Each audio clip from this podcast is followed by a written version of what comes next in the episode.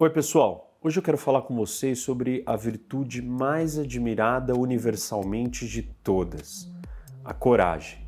E o prestígio da coragem não vem de uma sociedade específica, de um momento histórico, ou até mesmo daquele que é corajoso, de tão universalmente reconhecida que ela é. Mas antes da gente continuar, não esqueçam de dar like nesse vídeo, se inscrever no canal, ativar o sininho para você receber notificação dos vídeos novos, compartilhar com seus amigos e vem debater com o professor Rock.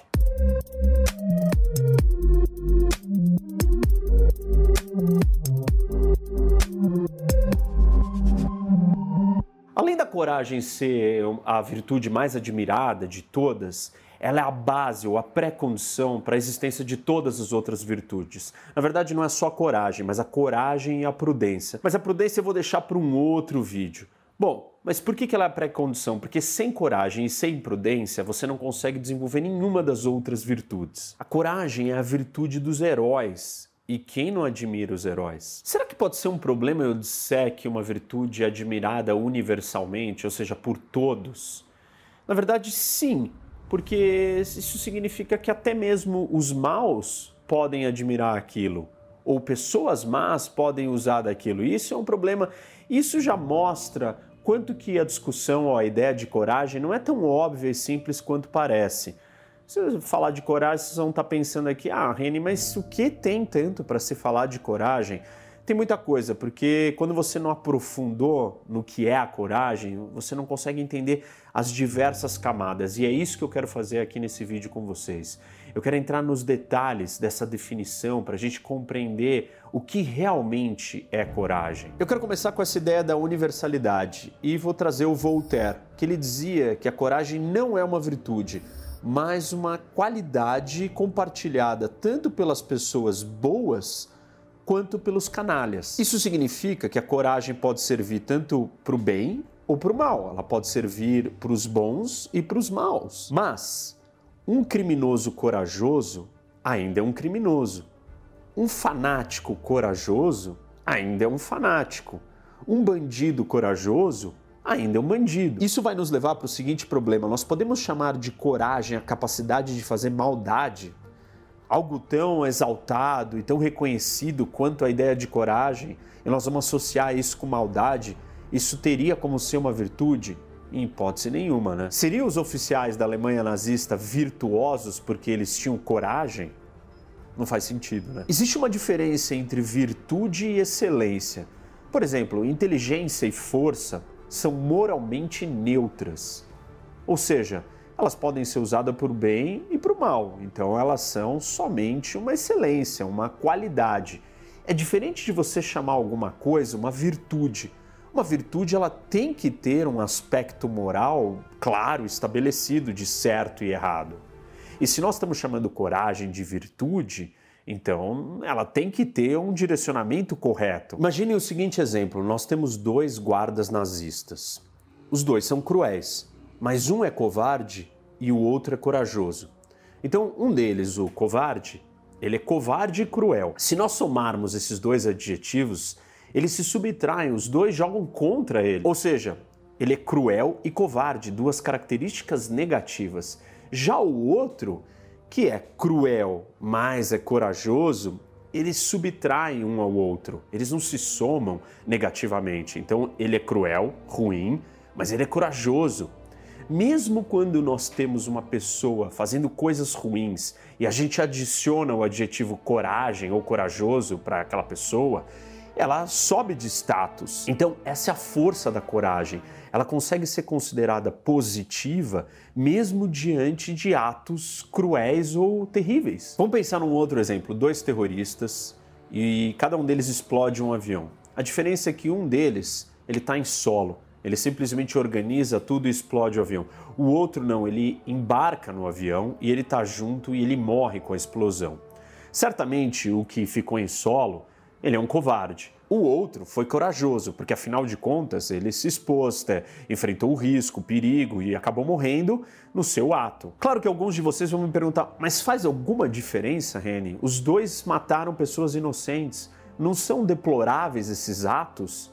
Faz diferença um ser covarde e outro ser corajoso? Talvez alguns possam dizer que o ataque do corajoso mostra uma sinceridade, uma disposição ao alto sacrifício, porque ele realmente estava envolvido com a causa dele. Alguns vão dizer que essa motivação de coragem, mesmo que para cometer uma atrocidade, é um exemplo de alto sacrifício e isso pode ser entendido como um ato heróico. E isso explica por que algumas pessoas, assassinos é, que cometem atrocidades, têm uma aura de herói para algumas pessoas. A coragem, quando guiada por motivações não egoístas, como essa do auto-sacrifício, mesmo que seja por uma ação deplorável, como matar vidas de inocentes, ainda causa alguma reação nas pessoas, mexe com elas pela força do que significa a coragem as pessoas conseguem de alguma maneira é, qualificar ou prestar atenção naquele ato e valorizam alguma coisa que não foi egoísta e foi um ato corajoso.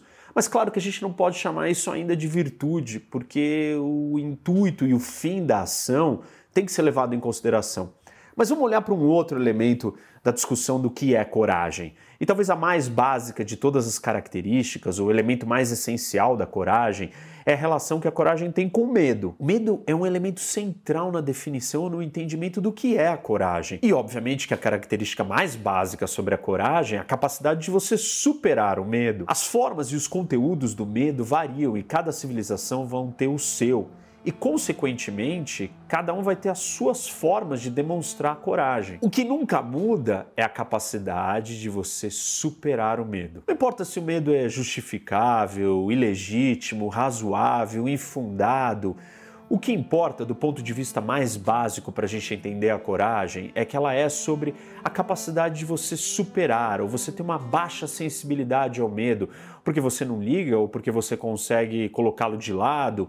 O que importa é que, do ponto de vista mais básico, talvez de um ponto de vista físico, até psicológico, a relação que a coragem tem com o medo é sempre de superação. Essa forma de enxergar a coragem de uma maneira mais superficial ou mais simples, ela é a coragem dos durões, dos fortões, dos audaciosos, mas ela não pode ser chamada de virtude também, porque ela é muito primitiva, muito básica e uma virtude é algo maior do que isso. Vocês vão me perguntar, mas então quer dizer que só superar o medo não faz a coragem ser uma virtude ainda? O que significa que, do ponto de vista moral, ela é neutra?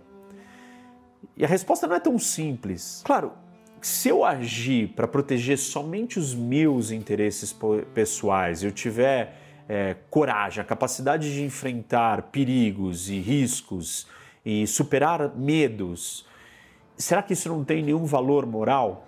Tem, tem algum valor moral. Eu vou mostrar serenidade, liberdade, algumas características que devem ser exaltadas estão contidas quando você supera um medo. E elas são moralmente significantes. Aliás, a moralidade não seria nem possível existir se não tivesse a coragem. Então, claro que não dá para dissociar totalmente a ideia de você ter capacidade de superar o medo e falar que isso não tem va nenhum valor moral. Mas não dá para você chamar de virtude a coragem de você só ser durão e enfrentar qualquer medo. Porque isso não é suficiente para a gente ter uma definição completa, para a gente entender a coragem como uma virtude. Quando eu digo virtude, eu quero enfatizar que ela tem que ter um propósito moral ou um, norte moral. Por isso, como no exemplo que eu comentei para vocês há pouco do terrorista do avião, até mesmo a coragem puramente física e egoísta ela traz algum valor. Certamente, o corajoso que enfrenta o medo, ele causa admiração e respeito. Mas essa admiração, ela é perigosa e nós temos que tomar cuidado. Dominar o medo é necessário para que sejamos corajosos, mas não é suficiente. Os pensadores antigos, eles entendiam, ouviam a coragem como uma forma de virilidade, relacionado com esse aspecto físico dessa, da coragem, essa capacidade de você é, demonstrar força, superar medos, riscos, enfrentar perigos. Como eu mostrei para vocês, isso é perigoso e, e complicado, porque isso pode ser usado por aqueles que cometem atrocidades você pode simplesmente ter a capacidade de usar esse, lado físico ou psicológico só para cometer uma maldade. E nós vamos chamar isso de corajoso, nós vamos chamar isso de coragem. Num nível mais superficial, sim, Mas lembre-se que o que eu quero conversar com vocês aqui é sobre a virtude coragem. E para ser uma virtude, ela tem que ser moralmente superior. Imagina o seguinte: um assaltante de banco. Assaltar um banco é perigoso. Ele precisa ser corajoso? Precisa, mas aí nós vamos chamar ele de virtuoso porque ele tem coragem de assaltar um banco?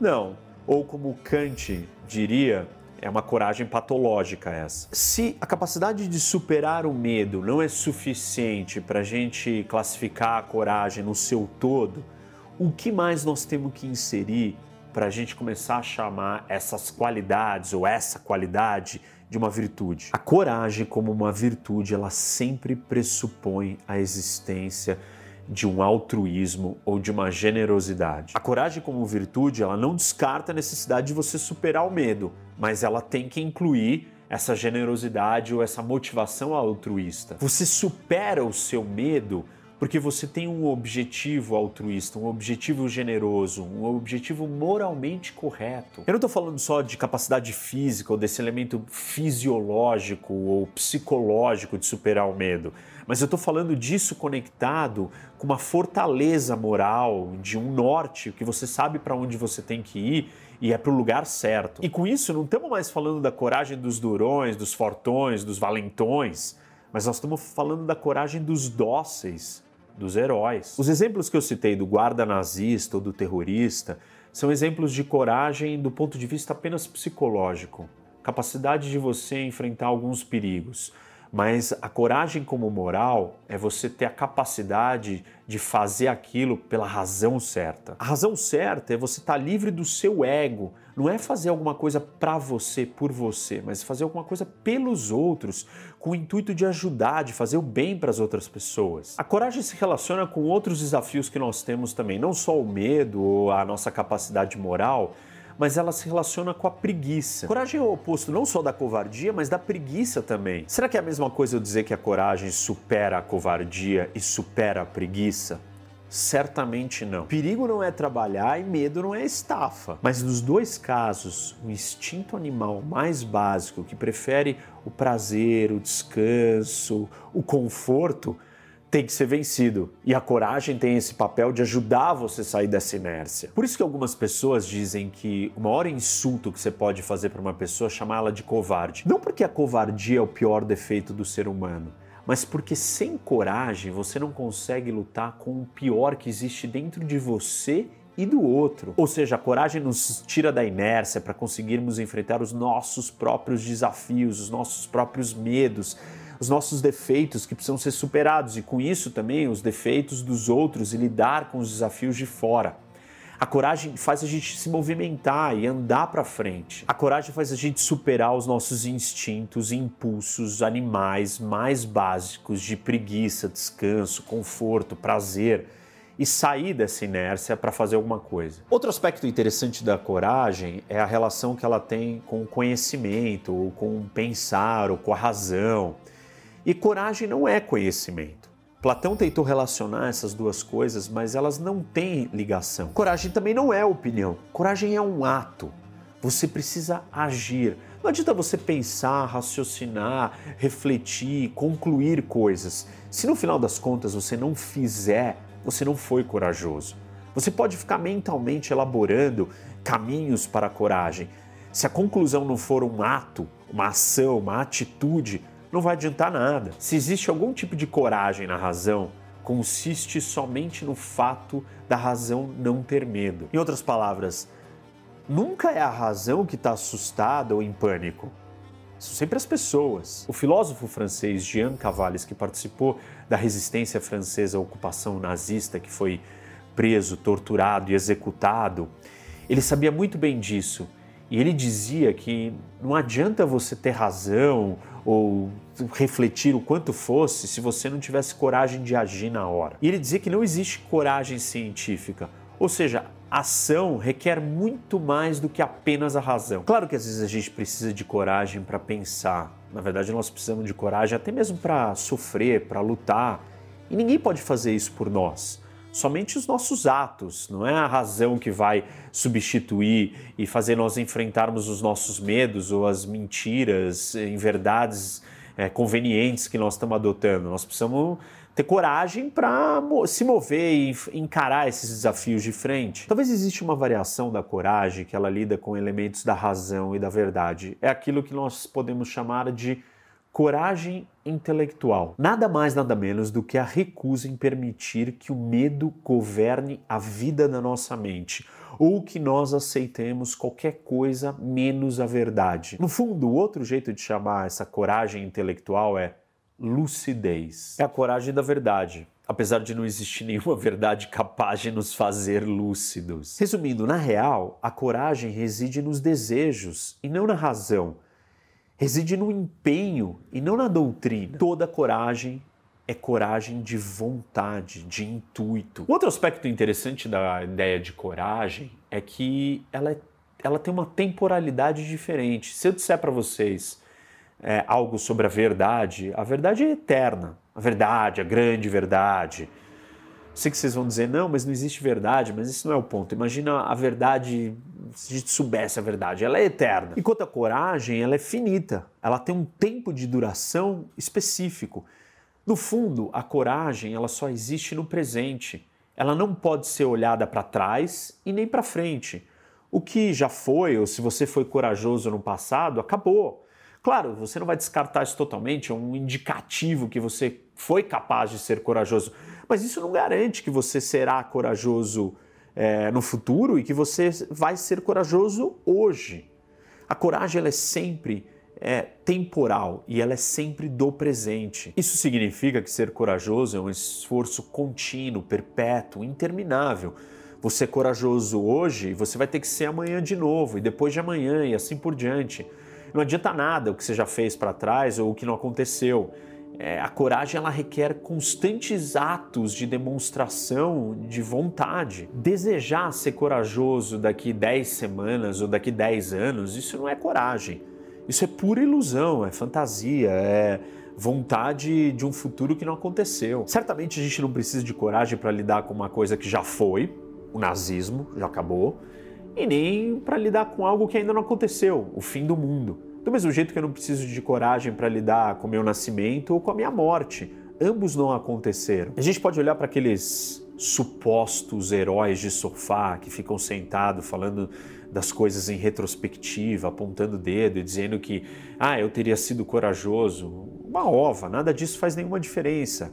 A coragem ela se mostra na hora e falar do que já passou em retrospectiva, olhar para coisas no futuro dizendo que você seria, não faz nenhum sentido e não tem nada a ver com coragem. Muitos vão dizer que na verdade o presente é mais do que um momento, é uma duração.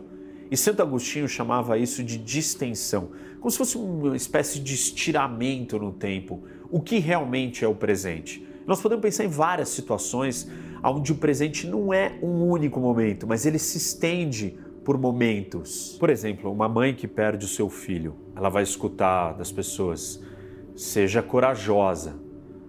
Até quando ela tem que ser corajosa? Porque a morte e o passado que já aconteceram não tem volta. Então ela terá que ser corajosa para o resto da vida. Outra situação que demonstra uma noção de presente mais longa e extensa e requer uma coragem maior ou mais constante ou maior do que o presente imediato é você ter que viver ou lidar com uma deficiência. A coragem também é necessária para a gente lidar com escolhas ou erros do passado e você vai carregar eles com você. Então aquele presente ele se torna mais longo. Eu quero falar com vocês de um exemplo extremo de sofrimento e como que a coragem se relaciona com isso. Tortura. Talvez seja o exemplo mais extremo de sofrimento que existe. Se a tortura é o sofrimento mais extremo, a pessoa pode escolher a morte, que é o fim daquele sofrimento. E aí, naturalmente, vai surgir a seguinte pergunta: é, alguém que se suicida é corajoso? Sim, se matar precisa de coragem. Mas se você chegou a esse ponto, quer dizer que não conseguiu superar outros medos, outros traumas e outras dores. Claro que nós estamos falando de um suicídio baseado numa incapacidade de lidar com uma dor própria ou uma dor causada por outra coisa, mas existem suicídios que não é um suicídio, mas você se mata tentando salvar alguém. E esse seria o ápice da coragem, porque a sua motivação foi altruísta Você enfrentou a morte, você enfrentou todos os perigos, mas você não estava desejando morrer porque você não conseguiu lidar com outro medo. Ao contrário, sua motivação era super generosa e altruísta. Então, isso seria considerado uma coragem nata, virtuosa. A gente pode chamar isso de sacrifício. A coragem diante da morte talvez seja a forma suprema de coragem mas nem sempre ou não necessariamente é a mais grandiosa. Ela é mais simples porque a morte é simples. Ela é mais absoluta porque a morte é absoluta. Mas ela não é mais grandiosa porque a morte não é a pior coisa que existe. Um sofrimento eterno, infinito, muito doloroso, ele é pior do que a morte. Como eu já disse para vocês, a coragem ela é muito mais sobre atos do que qualquer outra coisa incluindo a esperança. Os estoicos sabiam muito bem disso e construíram uma filosofia inteira baseada nessa ideia. E nós só temos esperança sobre aquelas coisas que nós não temos controle. Ou seja, está longe da minha capacidade de agir. E se coragem é sobre atos e sobre a minha capacidade de agir, eu só ter esperança de alguma coisa não me faz corajoso. Ter esperança que seremos corajosos não é o suficiente. Na verdade, os covardes, eles têm esperança que eles serão corajosos mas isso não é coragem. Diante da morte, o herói pode ter esperança de glória ou triunfo póstumo das suas ideias, mas a esperança não é o objeto da sua coragem nem pode substituí-la. Os covardes têm esperança de vencer tanto quanto os heróis, mas isso não pode ser substituído por coragem. Esperança não é coragem. Mas será que a esperança é insignificante, então, para construir a minha coragem? Aristóteles enfatizou que você tem mais chance de ser corajoso quando você tem esperança de vencer a batalha. Mas eu posso chamar isso de ser mais corajoso? Não. Se a esperança dá força para coragem, seria particularmente necessário você ser corajoso quando você não tinha esperança. E o herói não pode se dar o luxo de só ser corajoso quando ele tem esperança. Ao contrário, nas horas que ele não tem esperança, é quando ele terá que ser mais corajoso. Então não dá para a gente associar esperança com coragem. A esperança pode até ajudar, mas no final das contas, ela não pode ser o fator decisivo, porque senão você não lida com os desafios maiores de todos, onde não tem esperança e é onde a coragem é mais necessária. Imagina o seguinte: qual é a esperança dos insurgentes do gueto de Varsóvia naquela situação? Nenhuma. Mas mais do que nunca eles precisavam ter coragem independente de não haver nenhuma esperança. E aquela coragem era mais patente e heróica ainda. Por que, que você vai lutar numa situação como aquela que você não tem nenhuma esperança de vencer ou nenhuma chance? Porque você deve fazer aquilo, moralmente correto. E aí é a coragem motivada pelo, pela generosidade, pelo moral correto, pelo norte moral, pela fortaleza moral. Na estratégia militar, a gente tem um pensamento parecido com isso. Alguns estrategistas explicam que você não pode deixar o seu inimigo sem saída, sem esperança, porque ele vai lutar de um jeito mortal. E é exatamente isso. Quando você não tem esperança, não tem saída, só te resta uma coisa: você lutar com todas as forças que você tem e você, do ponto de vista da estratégia, não quer criar isso. E aí tem uma relação do papel da esperança com a coragem dentro de um outro campo, que é o da estratégia militar, que é um campo que eu gosto também. Outro dia eu faço um vídeo desses para vocês. Aliás, soldados diplomatas e estadistas sabem muito bem disso e se preparam e constroem as suas estratégias para não criar uma situação como essa. Bom, para finalizar, pessoal, eu quero trazer um ensinamento do Aristóteles. E ele dizia que a coragem requer moderação. Isso não significa dizer que você não pode ser demasiado corajoso, ou que existem perigos ou problemas gigantes demais e não tem uma coragem suficiente para enfrentar aquelas coisas. Significa dizer que os riscos que nós enfrentamos têm que ser proporcionais aos fins que buscamos. É admirável você arriscar a sua vida por uma causa nobre mas você ser simplesmente inconsequente e sair fazendo qualquer coisa é, com a sua vida e achando que isso é coragem, tá errado. A coragem, como todas as outras virtudes, é um cume entre dois abismos. De um lado, a covardia e do outro, a temeridade. O covarde é muito submisso aos seus medos e o destemido muito desrespeitoso com a vida. Por isso que a coragem tem que ser temperada com a segunda virtude, que é a pré-condição para a existência de todas as outras e que vai ficar para um próximo vídeo, que é a prudência. Bom, pessoal, espero que vocês tenham entendido o que é ser corajoso, o que é a coragem e saiam daquela definição superficial. Deem like, não esqueçam de seguir o canal, ative o sininho para você receber as notificações dos próximos vídeos, compartilhe com seus amigos e venham debater com o professor Rock. Thank you.